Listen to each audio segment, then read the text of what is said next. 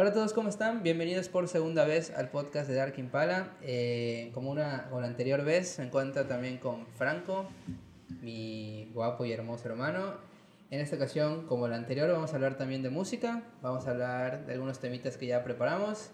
Y antes de comenzar, les paso unas palabras a Franco y le pregunto, ¿qué onda? ¿Cómo estás? ¿Qué tal, Mateo? ¿Cómo estás? Hace mucho que no te veo. Y buenas tardes al público de Dark Impala, una vez más. Buenas tardes, Eh, buenos días. Bueno, buenas, noches. tardes, buenos días. No sé qué hora vayan a ver este clip. Nada más les quiero comentar, acabamos de sobrevivir a un huracán. Cierto, estamos- acabamos de sobrevivir a un huracán. Estamos, estamos bien, afortunadamente y privilegiadamente Desde nuestro tuvimos una casa donde pues no pasó nada. No, pero- Y pues aprovechando ese tiempo que, que no tuvimos nada que hacer, pues decidimos empezar a, a ver un, A ver, un documental. un documental que encontramos por ahí. Bueno, ya lo, ya lo habíamos, este, en- Listo desde... vimos el tráiler y, y se ve muy llamativo, se ve muy llamativo, ¿no? Sí. Aparecen no- por ahí Dave Grohl, Kevin Parker, otras Eh, figuras pues, del hip hop como los Beastie Boys, los Beastie Boys, Los güeyes de The, The Roots. Roots y también me parece que T-Pain, el no, no recuerdo de más. Public Enemy. Ajá, Eh, Paul McCartney, que es el, creo que la figura más... de Más- nombre más ajá, de grande nombre más por ahí. grande. Y pues igual creo que otras figuras como que de- del lado del pop o del- Charlie XC, eh, el güey de Vampire Weekend. Sí, bastantes, bastantes artistas por ahí que la verdad te atrapan apenas ves el tráiler. Así Sí. que yo creo que ya en estos días lo terminamos de ver y les estaremos contando qué Sí, tal Vimos está. unos capítulos y la neta estaba muy bueno, ¿no? Pero Sí. no, no nos dio chance de terminarlo. Eh, la, para los que lo quieran empezar a ver, el próximo capítulo vamos a hablar de él. Se llama El arte del sonido con Mark Ronson. Mark. Ronson es productor, bueno, ha sido productor de Amy Winehouse, apoyó a Kevin Parker. La verdad no sé dónde más. ah, bueno, su canción famosísima que hizo con, con Bruno Mars y, y también tiene una ahí con Kevin Parker. Sí, y pues bueno, este, para los que lo quieran empezar a ver, se lo recomendamos. La neta está muy chingón. No está demasiado largo, son seis capítulos. De media hora. De media cada hora uno. cada uno. De hecho, solo nos faltan dos. Pero bueno, eh, ¿quieres agregar algo más? ¿O ya con esto? Ya con eso yo creo que ya podemos empezar a hablar los temas de hoy. Los temas de hoy. Que los temas de hoy vamos a hablar sobre Woodstock. que El el festival, por excelencia que ha marcado la historia. Qué cagado, ¿no? O sea, es un creo que ni siquiera fue el primer festival de música de la historia, sino que fue como que estuvo ahí en tal fecha Sí, y marcó creo que pues a toda una generación de, toda una de jóvenes y una manera nueva de ver los festivales. Ajá. Como te dije ese día, ¿te hubiera gustado ir a Woodstock? Pues la neta sí, pero cuando... O sea, yo digo que sí, pero cuando me dices todas las cosas que pasan. Obviamente tú no vas a un festival y dices, güey, van a quemar, va a haber gente muerta, van a haber vómitos y tanto desmadre que ni siquiera va a haber agua, ¿no? Que... Es que es eso, ¿no? Que mucha gente como que en Facebook, bueno, en las redes sociales en general siempre suben fotos de y todos, ay, qué hermoso, qué buena vibra, en- miren cómo se visten y, y todos así como que, bueno, güey, pero Lo que contextualízate a esa época y a ese lugar. Y sí, pues está medio culero, ¿no? Que llegaron ahí tres días y no es como los festivales de ahora que, que haya gente vendiendo comida, cerveza, Sí. agua, que es creo que de las cosas más importantes, ¿no? Y me acuerdo mucho del festival, bueno, que iban a hacer en Monterrey, que era Pal Norte, que tenía hasta una zona donde pues tú podías acampar, ¿no? Eh, sí, sí. No sé si era el- la primera vez que se iba a hacer o ya se había hecho antes. No estoy seguro, pero cobraban una buena lana. Ajá, pero pues ya es 100,000 una pesos. zona Sí. acondicionada, con baños, con comida, con pues con muchas comodidades, ¿no?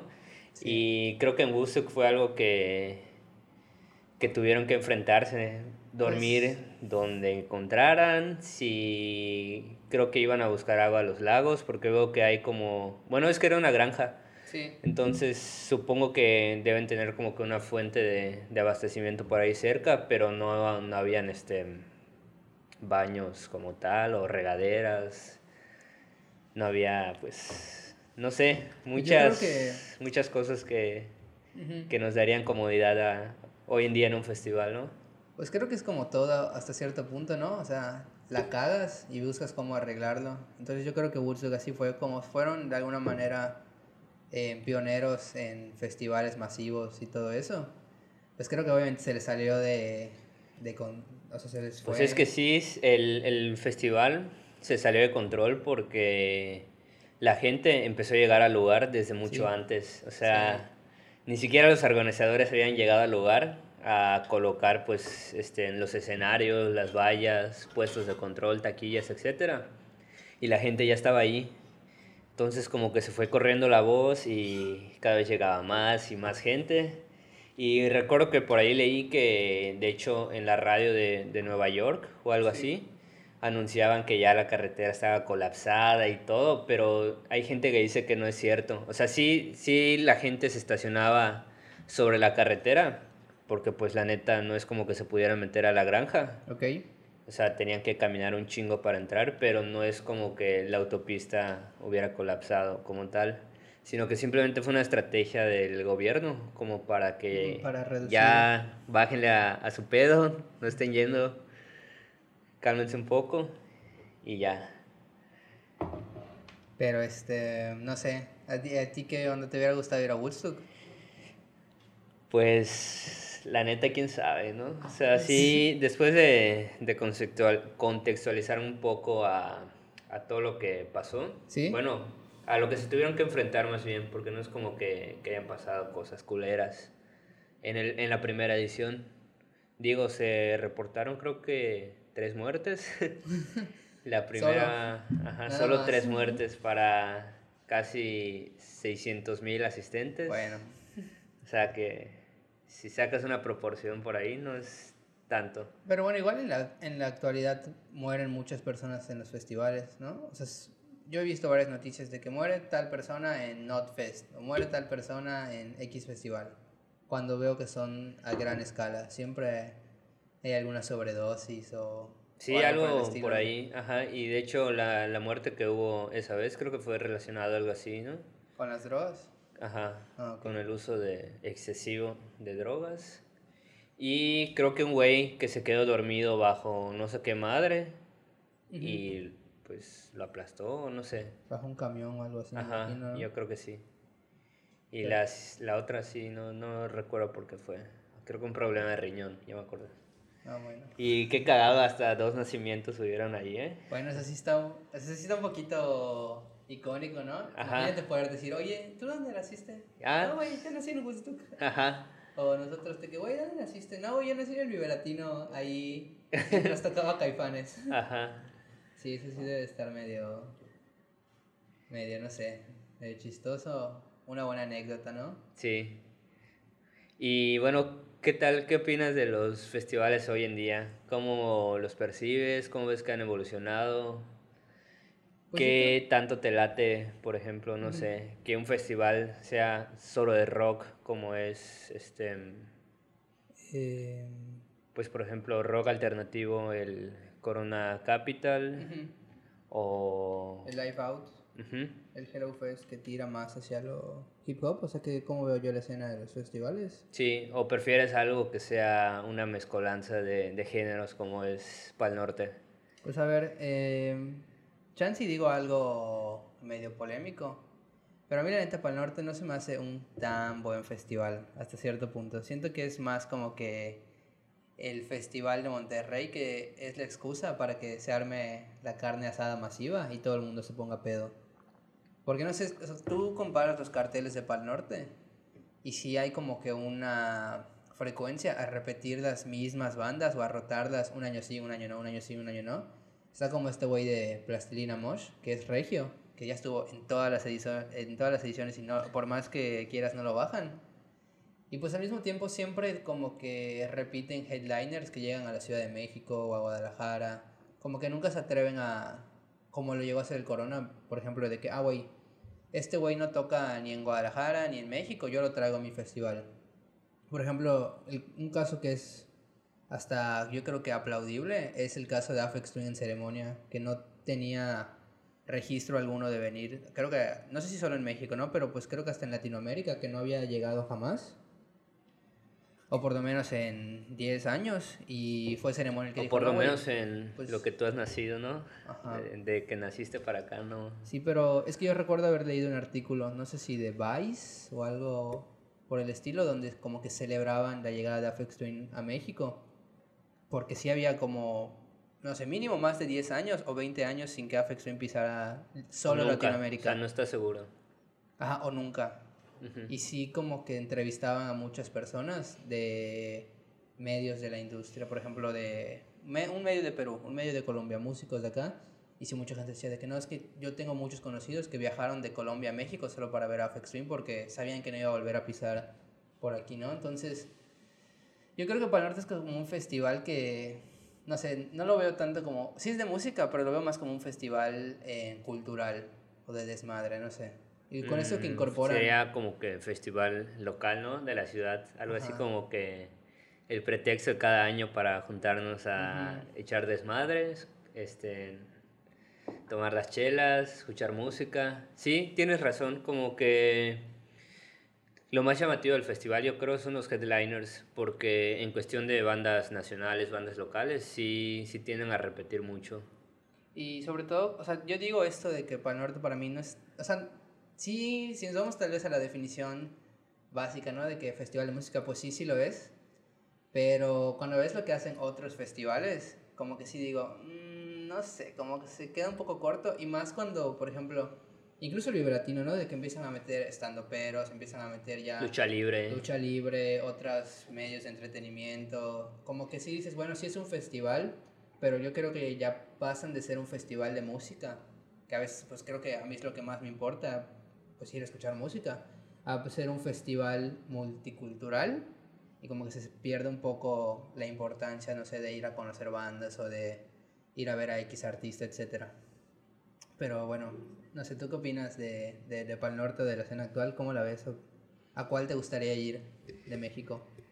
Pues sin duda, como dices, yo creo que al que más le traigo ganas por los carteles que han estado manejando es al ceremonia.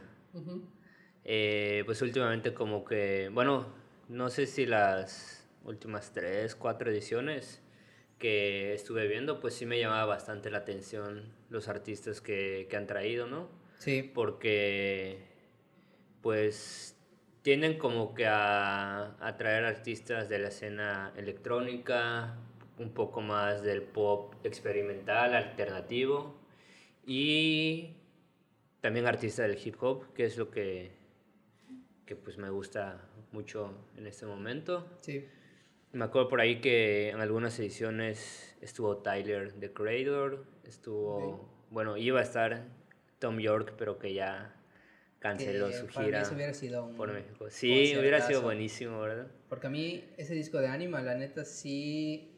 Si no, no sé, no, nunca le hice ninguna reseña ni me puse a pensar en una calificación, pero yo creo que para mí ese disco sí alcanzó un 10 o cuando mínimo un 9, porque es muy bueno ese disco de Tom York. O no sé, ¿tú qué, qué opinas? Pues es un disco que es parte de mi colección Ujú. Y, y sí, es un discazo. Creo Sí. que yo no soy tan fan de, de Radiohead como tú o de los trabajos de Tom York en general, pero ese disco sí fue uno de los que más me atrapó. Sí, Que pues como te dije, de hecho lo tengo en mi lo tienes en colección. vinilo, ¿no? Ajá, Sí, en edición naranja. en edición naranja. No, pero es que hasta a mí ese disco me encanta porque toda la carrera de Tom York en solitario se basa, a ver, lo digo de broma, ¿no? Pero se basa la neta en copiarle a Afex Twin, a Burial, a Utecre y meterle su sonido de voz. Y lo que viene siendo el primer disco de Razer, igual me gusta mucho, pero el que sacó después, que se llamaba Tomorrow Modern Boxes, a mí se me hace horrible, no lo aguanto ni un solo segundo. La neta, yo creo que es uno de los peores discos que más me ha decepcionado en la vida. Que de verdad no, no lo soporto escuchar más de, de, de- de- tres canciones. Ajá. Pero la neta, cuando escuché Anima, sí dije, wow. Sí, me atrapó y recuerdo que lo escu- cuando, cuando salió, recuerdo que lo escuché hasta el cansancio y ya. o sea, hasta el cansancio y dije, güey, ya me tiene harto. y ya pasé a otra cosa que no sé qué habrá sido en ese momento. ¿Y qué, qué te parece el trabajo que hizo como soundtrack en la película Suspiria? Pues está chido, o sea, la neta, eh, sí lo llegué a escuchar entero, resulta un poco pesado de escuchar porque hay muchas que son música ambiental o como se le dice un nuevo término que aprendí, música concreta, de que son este simplemente no sé, sonidos de la vida cotidiana, ¿no? Que pasos o no sé, llaveros o cosas, ese tipo de sonidos que pues sí como que es algo cansadito de escuchar, pero la interpretación que tiene de la canción homónima, la de Suspiria, en el piano sí se me hace muy buena. Bueno, después de una pequeña interrupción de energía eléctrica, todavía con... Ah, idiota. Ya, listo. Reinicia. ¿Ya? Sí. Bueno, después de una interrupción eléctrica todavía con estragos de, del huracán, estamos de vuelta y pues estábamos hablando de, de Tom York. Tom York. Y un poquito de los festivales. Bueno, ahora creo que es mi turno de preguntarte a ti qué, qué festival es el que más te ha gustado hasta ahorita. Bueno, más que el festival, ¿qué show te ha gustado más de todos los que has visto? The Chemical Brothers. The Chemical Brothers. Mil y un veces The Chemical Brothers en el Corona Capital. Tenía un chingo de ganas de ir a verlos a ceremonia. No sabía si iba a poder ir, pero sí, cuando vi el cartel dije, uy, sé, que se repita. Pero sí, este, ¿tú? Pues yo creo que por ser fan, fan de las bandas, el de, sin duda el de Temi Pala, que estuvimos en la valla como locos gritando. Hasta nos saludó el Kevin. ¿Te acuerdas? Nos saludó el Kevin, estuvo bien chingón. Bueno, sí nos saludó el Kevin. No crean que estamos mintiendo, porque yo tenía un cartel que decía regálame tu promilla, Kevin. Y sí, mira, sí me, sí me peló. Sí, sí te peló. Me la, me la lanzó, pero el, el guardia, se la dio un guardia, ¿no? Se la dio un guardia y, el, y, el, y se le cayó, y, se le perdió, el, el confeti. Ah, sí, es que había pasto, confeti y se perdió ahí. La estuve buscando hasta que nos sacaron y no apareció. No apareció. Pero pues estuvo muy chingón. Luego uno del staff te dijo, oye, toma esta plumilla, que supuestamente era de Kevin Parker, pero como que no, ¿verdad? sí era, no, sí era. Sí, era. Vamos a decir que sí era. Ajá. Pero pues creo que fue uno de los momentos que has me marcó en la vida, ¿no? Que, que te haya pelado Kevin Parker. Pues la neta sí, está chido. Estuvo, muy chingón y nos apendejamos los dos esa vez porque íbamos a llevar los vinilos para con los carteles. Pero pues igual dijimos, no, no nos va a pelar. Y sí, sí nos peló. sí nos peló. y de hecho te lanzaron la baqueta. Ah, tengo la, la baqueta de, de, Julian, Barbagallo, por ahí. Algún día se las mostraré. Y este. Y también creo que uno de los shows que disfruté mucho fue cuando, no, no me acuerdo qué año, creo que 2018, del Corona Capital. Sí. Cuando fui a ver a MGMT. A mí no me gustó para nada. Que pues sí, como dices, ¿no? A veces el ambiente de los festivales pues no es muy bueno, ¿no? Porque pues hay gente de todo tipo de gustos o gente que va a esperar una banda en concreta y pues se van mezclando los, los, fandoms. los fandoms. Pero yo me acuerdo que estuve con un güey, un gordito, que estaba igual de emocionado que yo por ver a MGT y pues me divertí bastante. Otro de los shows igual me sorprendió mucho fue ese mismo año cuando vi a Robbie Williams. A Robbie Williams estuvo muy padre. Estuvo muy padre, ¿no? Creo que ahí pude apreciar mucho su calidad como artista, como bailarín, como cantante, sí, como un showman definitivamente. Y a ver, antes de cortar este tema y pasar a otras cosas, quiero preguntarte cuál ha sido tu peor experiencia en un festival.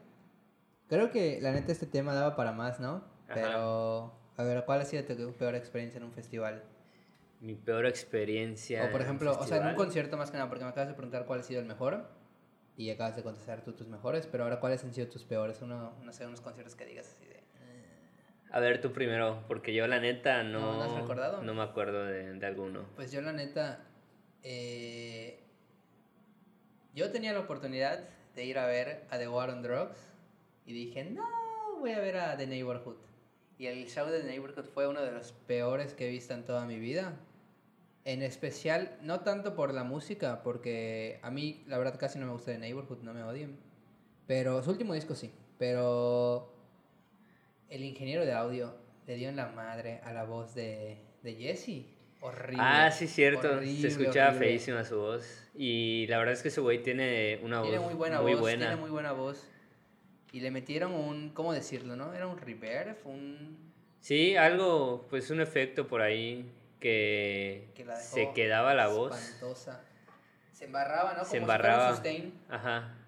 Horrible, horrible, horrible. Recuerdo que estaba en el concierto y dije, ay, ahorita estaría viendo. Pero, ¿sabes Stones". qué? No sé si en ese caso iría más como para el ingeniero de sonido, como dijiste, Pues sí, o pero- para el artista, porque sí recuerdo que durante esa época que fue su gira, no me acuerdo qué gira era, pero sí, sí recuerdo que este, muchos criticaban la nueva forma de cantar de, de Jesse, Jesse. Rutherford. Pues a lo mejor los dos tienen la culpa, no sé. Sí, pues quién sabe, que este, pues empezó a aplicar defectos a su voz y pues a- ya en vivo como que la neta no, No, pues no- no se escuchaba se muy bien. escuchaba muy bien. Y menos en un festival que a veces no tienes como que para controlar el todo, tiempo, el para tiempo, sea, este, calibrar y ajustar Ajá. todos los equipos, ¿no? sí. Pero bueno, en otro show que tú te acuerdes. Otro show, eh, pues fíjate que, a ver, mm, recuerdo que, a ver, no fue malo, pero el concierto de Off Montreal en el Corona de Guadalajara, Ajá. como que sí dije, eh, esperaba un poquito más, ¿no? Porque recuerdo que en aquella ocasión, Off Mon- bueno, Off Montreal para mí es un nombre no grande, ¿no? Es un nombre... eh, Muy de- conocido, muy, conocido. mainstream. Pero pues sí, es una banda ya bien consolidada, tiene muchos proyectos, etcétera, etcétera. Y estaban muy abajo del cartel. Y a mí me sorprendió cuando incluso los pusieron de segundos a tocar, ¿no? Yo dije, oye, ¿por qué ponen a Montreal de segundos? Y... O sea, yo creo que les daban chance, ¿no? Todavía como de tocar. Sí, además creo que de tocaron como 30 minutos, ¿no? Sí, les daban chance. O sea, yo, yo dije, pues, güey, este güey tiene una Porque un carrera... set tan corto y tan temprano. Y tiene una carrera muy larga, tiene más de 10 discos según yo. Pues le pudiste poner a las 5 y que toque 45 minutos, una hora. Y le pusieron 30 minutos y a las 3. Y no sé por qué lo habrán puesto, no sé si él, no sé si habrá ido con otro tipo de presupuesto o con otro tipo de gira. Pero sí recuerdo que se veía hasta un poquito chafona, era como que nada más ese güey ahí, no había muchos músicos, ni siquiera había como que una pantalla, o sea, haciendo cosas o algo. Y la neta, esa vez hasta me divirtió mucho más Voy Pablo, que fue una de las joyitas de ese festival.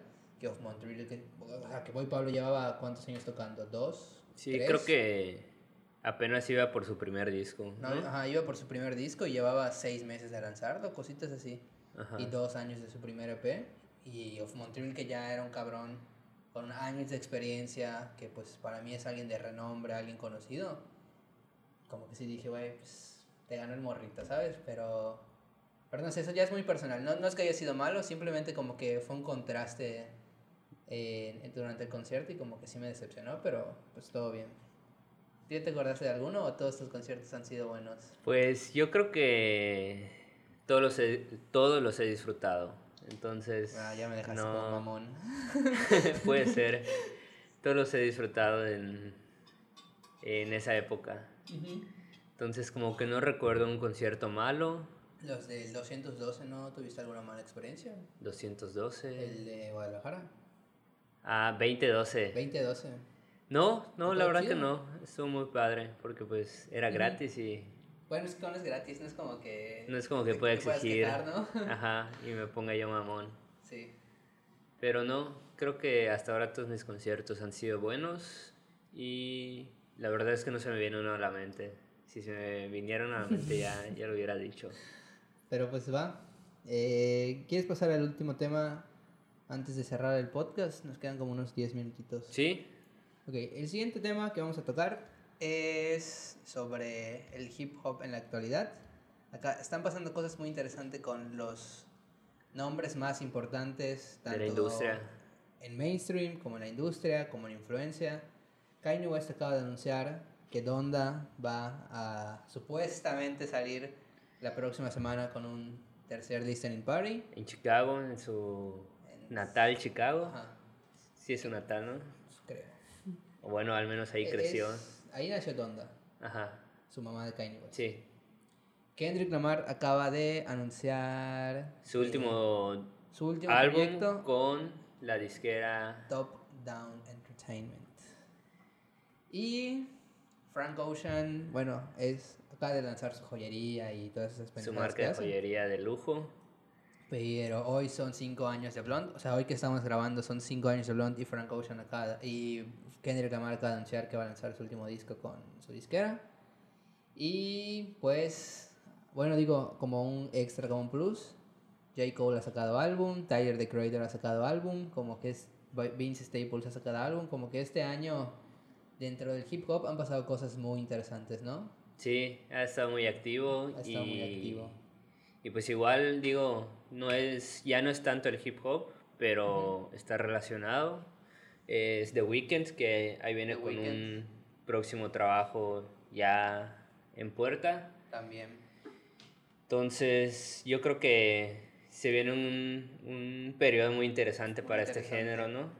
Sobre todo cuando pues Kanye West ya va a sacar un, un álbum que casi siempre todos sus discos han marcado un, ¿Un antes y un después? un pues sí, un antes, un después o cierta influencia a, a nuevos artistas y también el impulso que, Sí.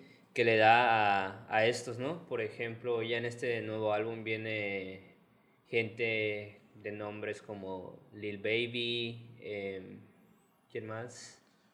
Pues digo, nombres pequeños no los recuerdo ahorita, pero hay muchos nombres. Bueno, viene Playboy Carti, igual, que creo que van a, van a ser dos temas en este álbum, que pues Playboy Carti ahorita no es como que un, una figura del hip hop mainstream, pero ahí viene haciendo cosas muy interesantes desde hace ya unos años.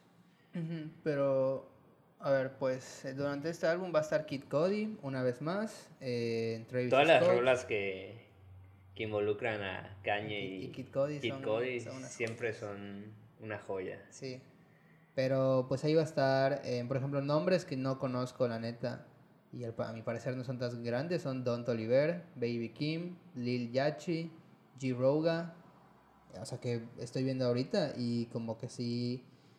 Kanye tiene mucho este, ¿cómo decirlo? Este, no sé, afán de siempre como que llamar talentos jóvenes, ¿no? Y Sí, como que y darles un impulso gigantesco para, para su carrera. Y sobre todo porque creo que Donda es por primera vez, por primera vez desde The Life of Pablo, un disco que tiene hype, ¿sabes? Porque la, la, la, la, la, la- la- los discos de Wyoming, los que lanzó con Kids y Ghost y Ye, fueron trabajos que lanzó a la semana, ¿sabes? O sea, dijo, Sí. oigan, lo saco mañana. Sí, lo sacó. Ajá. Y Jesus is King, pues no fue como. O sea, sí, sí tuvo un hype y sí se estaba esperando. Pero cuando se canceló Yandy, cuando este. Cuando. O sea, como que no hizo tanto desmadre como lo está haciendo ahorita. Porque sentí que en ese momento igual fue opacado por los de que quería ser presidente y todo eso. Ajá. Pero este. Pero siento que esta es la primera vez que se siente como ese Kanye de, de Life of Pablo, ese Kanye de, de Jesus. Como que se siente un, un regreso, ¿no? De, de decir, De ¿sabes esa qué? época. puedo volver a hacer cosas chidas. O sea, siempre Sí. he estado haciendo cosas chidas, pero puedo volver a, a tener a todos aquí pidiéndome, ¿sabes? Puedo tener a todos A aplaudiéndome otra vez. Ajá.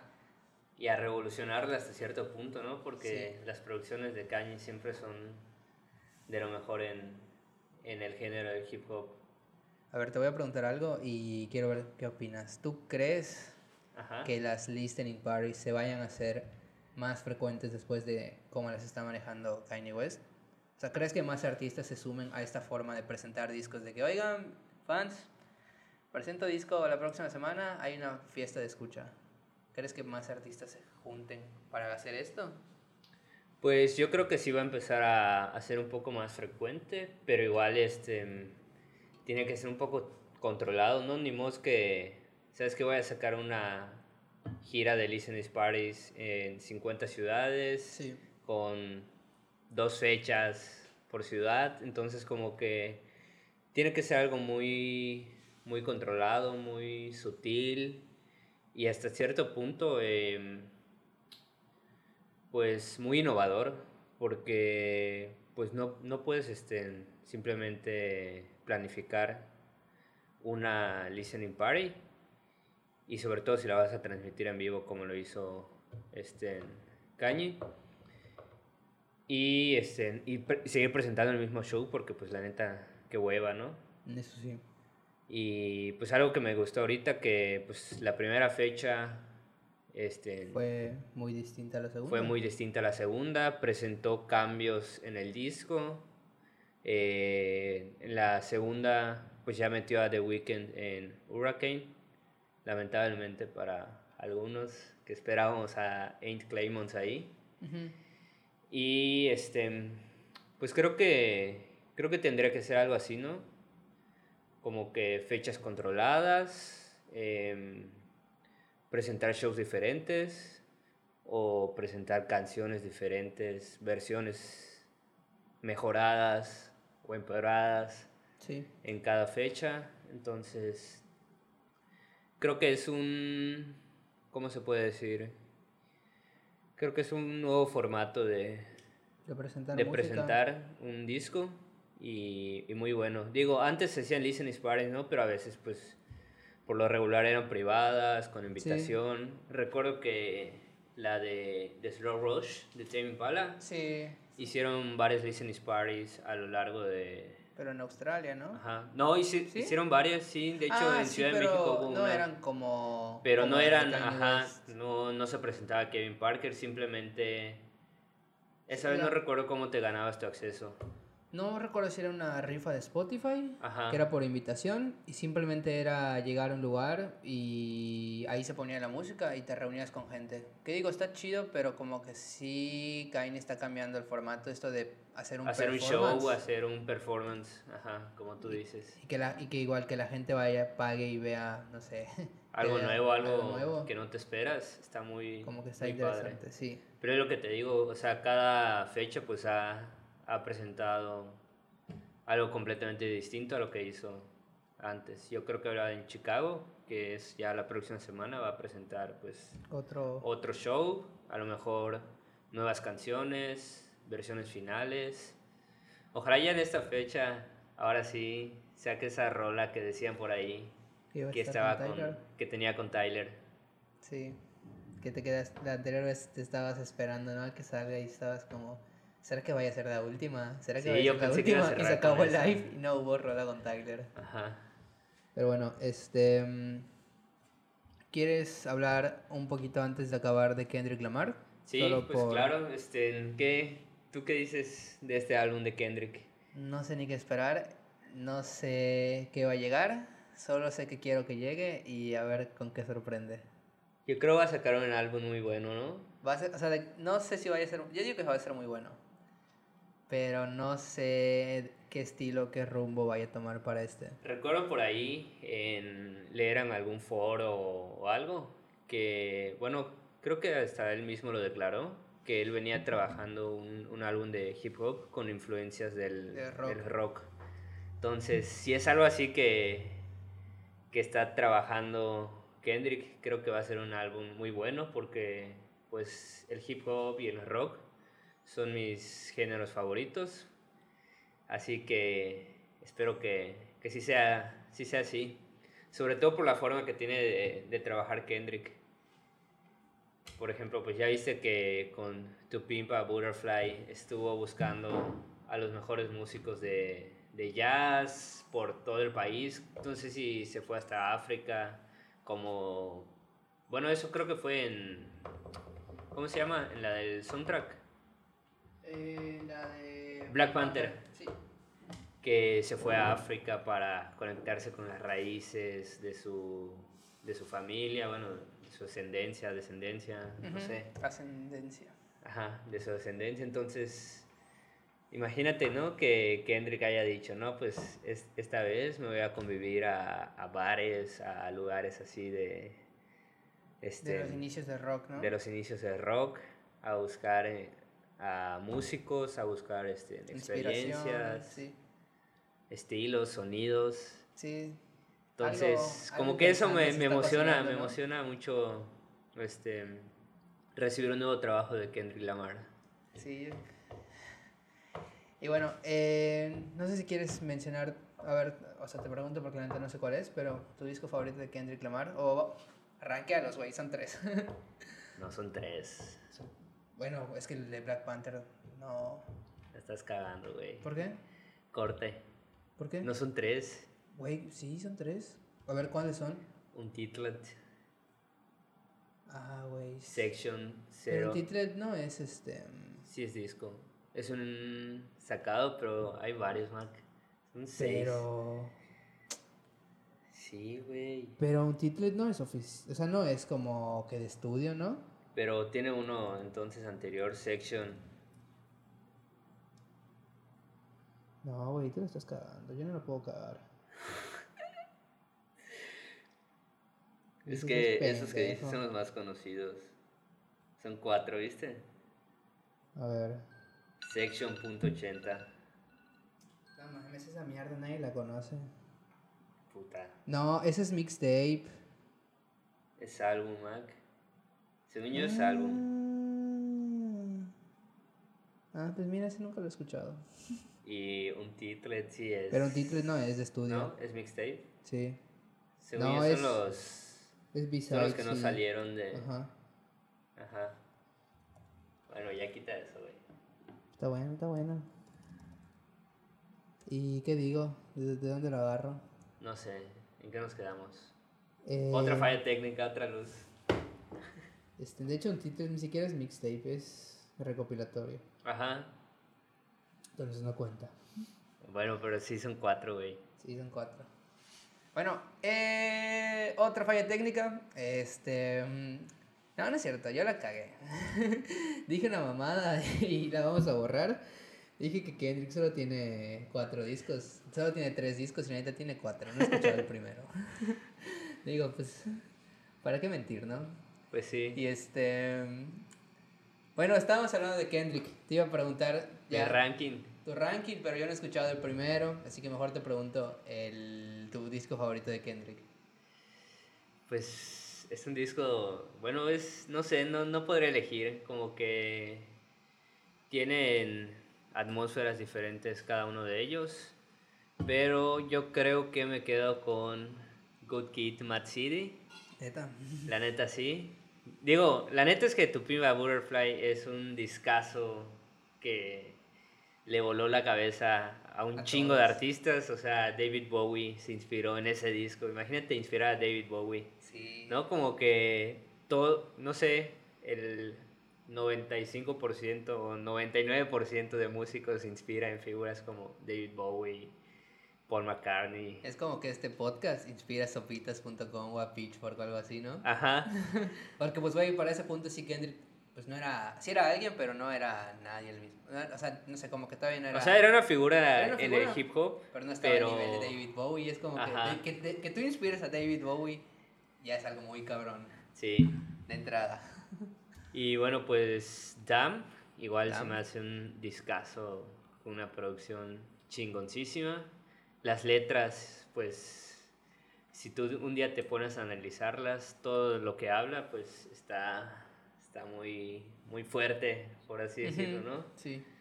Y creo que ese disco Kendrick deja ver toda su su deja ver todo su potencial como genio que es al escribir. Sí. Sobre todo, yo no sabía eso de que si escuchabas este el disco en orden, pero al revés, o sea, en vez de que ¿Cómo En es? lugar, eh, si en lugar O sea, de escucharlo de orden.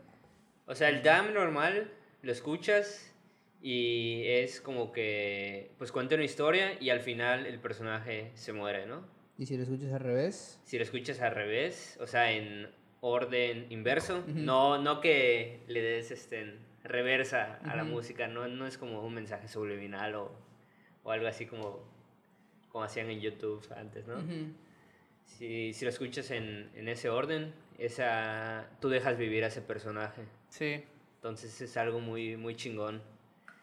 Pero pues, no sé, Good Kid, Mad City fue creo que el primer álbum de Kendrick con el que me clavé. Entonces como que lo elijo más por nostalgia que por que por, por ser Kendrick como genio. ¿Y el primero ya lo escuchaste? El Section... Pues sí, pero se me hace más un disco de, de rap, de hip hop. Clásico. Como que, ajá, clásico. Pero igual está chido, está chido para pasar el rato. ¿Y tú los podrías rankear? ¿O No, creo que no. Son de esos discos que pongo A la par todos. a la par todos. Tal vez pondría los tres últimos, Good Kid, Damn y To Pimp, hasta arriba y de segundo Oh. lugar a Section Mm, ok. 80. Pero bueno, no sé si con esto ya quieres terminar. Llevamos 42 minutos.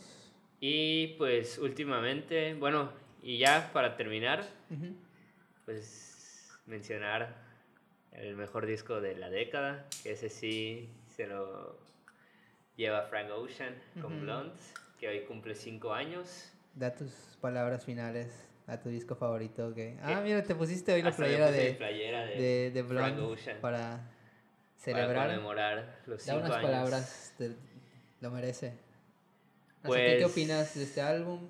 Bueno, ya lo has mencionado en anteriores Ya, ya lo mencioné la anterior vez. Digo, si, si no vieron el podcast completo o es primera vez que nos ven, pues como te había dicho, creo que es un disco que sus instrumentales los podría yo definir como lo-fi, llevado a la máxima producción, a la máxima calidad.